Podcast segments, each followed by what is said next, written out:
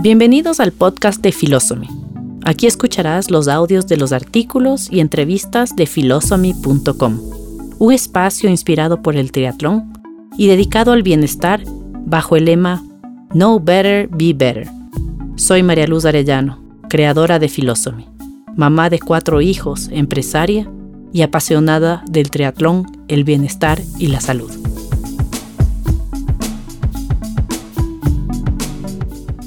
Hoy te invito a explorar mi dimensión buscadora con el tema Balance o Armonía, segunda parte.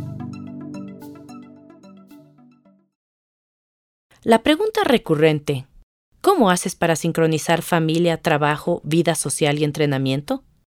En la primera parte de Balance o Armonía, revelé que después de un análisis profundo, descubrí que armonía era la palabra correcta. El balance es un estado de equilibrio donde se da una igual distribución del peso, cantidad o importancia. Tenemos la idea de que para sentirnos completos en nuestra vida personal y profesional, hay que darle un peso equitativo a cada faceta y una prioridad específica. Esto resulta en una utopía que desencadena en sentimientos de culpa y frustración, porque nunca podremos sentir que damos el 100% en cada área.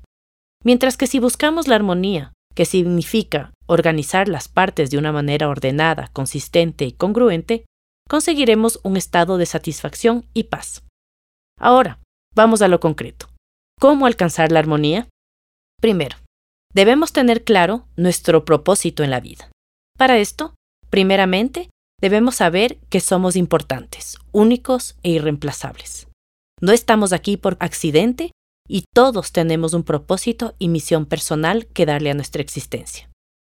Al tener claro el propósito, tendremos el enfoque, la dirección y la energía necesaria para cada faceta de la vida. Mi propósito determina mis prioridades, me permite ver lo que es ciertamente valioso en mi vida y me da una visión y una perspectiva sobre todo lo que hago. Segundo, hay que dejar de buscar la felicidad. En lugar de eso, busquemos la satisfacción. Vivimos en una sociedad que nos vende la idea de que somos capaces de tenerlo todo. Compramos ese concepto, creemos en el mito y luego nos preguntamos por qué nos frustramos y nos sentimos infelices al no llegar primero a la meta, al no bajar el tiempo en el agua, al no ser la madre perfecta, al no estar a tiempo para todo, al no poder estar en todos lados, al no poder hacer toda la ayuda social que quisiéramos, al no leer todos los libros que quisiéramos y no poder estar pendientes de los amigos y los familiares y estar al tanto de sus vidas como pensamos que es correcto. ¿Cuántas veces hemos leído por ahí que nuestro principal objetivo en la vida es ser felices? Esa felicidad es dependiente de las circunstancias, mientras que la satisfacción es una sensación de júbilo producto de vivir con el propósito de tu vida. Ser feliz está bien. Sin embargo, la armonía en la vida viene al encontrar el gozo y la complacencia, la felicidad viene y va, la satisfacción permanece. Tercero, entendamos las etapas de la vida. La vida puede verse como las estaciones, tal como las vivimos en la naturaleza. Así como la primavera nos conduce al verano, que luego se convierte en otoño y a su vez se convierte en invierno. En cada estación de nuestra vida tenemos diferentes prioridades. Por eso, en cierto momento, el completar nuestra educación y establecernos profesionalmente es lo más importante y prioritario. Luego, formar una familia para a continuación incrementar nuestra influencia e impacto en el trabajo que hacemos, guiando y liderando nuestras generaciones.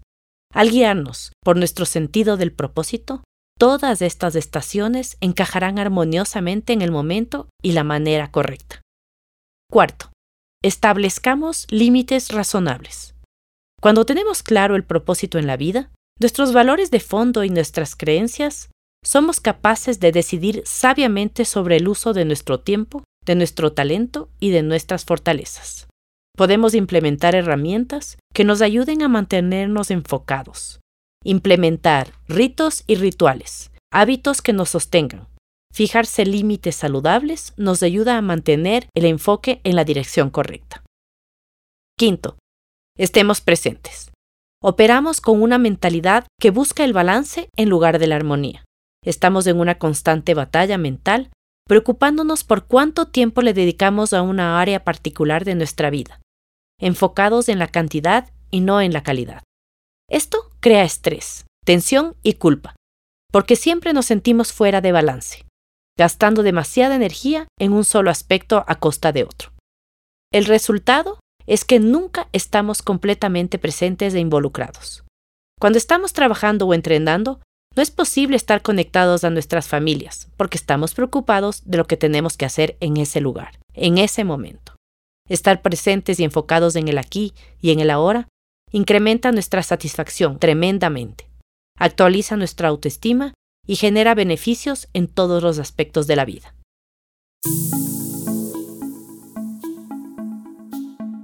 Espero que te haya sido útil esta información.